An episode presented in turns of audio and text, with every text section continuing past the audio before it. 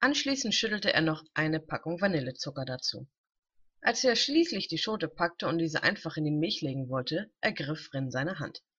Nein, die schneidet man auf und kratzt das Innere aus ihr heraus, sagte er und demonstrierte es gleich Suguru.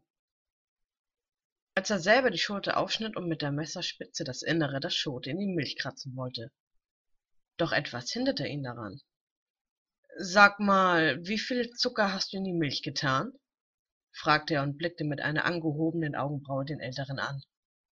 Dieser verschränkte die Arme vor der Brust und schnaufte. Ich denke mal genug, brummte er und wartete darauf, dass Rin weitermachte. Rin nahm sich einen Teelöffel und probierte etwas von der Milch. Das wird ja kein Pudding mehr, sondern Zucker mit Geschmack, brummte er und nahm den Topf vom Herd und schüttete den Inhalt in die Spüle. Hey, was gefällt dir denn nicht?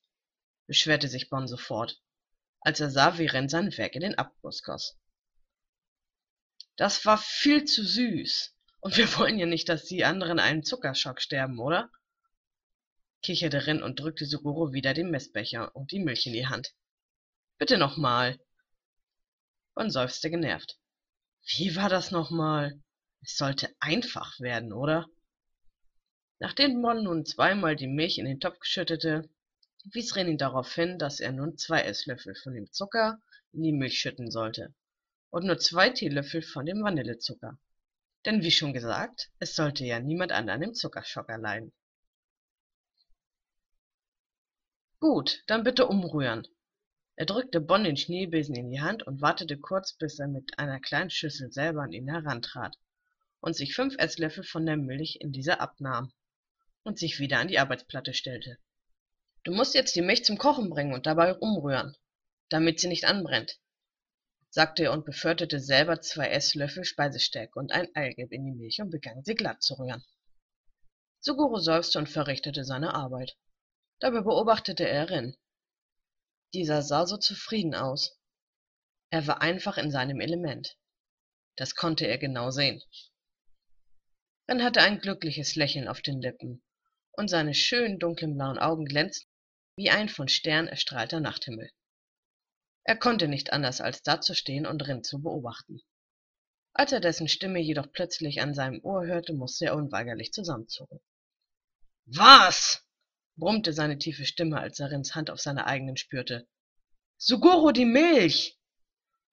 Rin zog den Topf vom Herd und seufzte. Als Bons Blick endlich wieder auf den Topf richtete, er, dass diesmal die Milch angebrannt war und somit wieder weggeschüttet werden musste. Oh, tut mir leid. Er fuhr sich verlegen über das Haar. Da hatte er mal wieder nicht besonders gut aufgepasst. Schon gut. Beim dritten Mal klappt es bestimmt.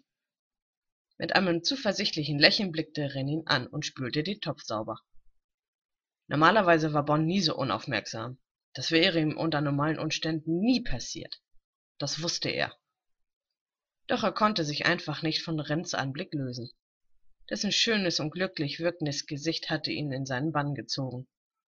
Und er verspürte den Wunsch, Rin immer so sehen zu können. Und irgendwie machte ihn dieser Anblick unglaublich glücklich. Sein Herz fing an, schnell gegen seine Brust zu schlagen.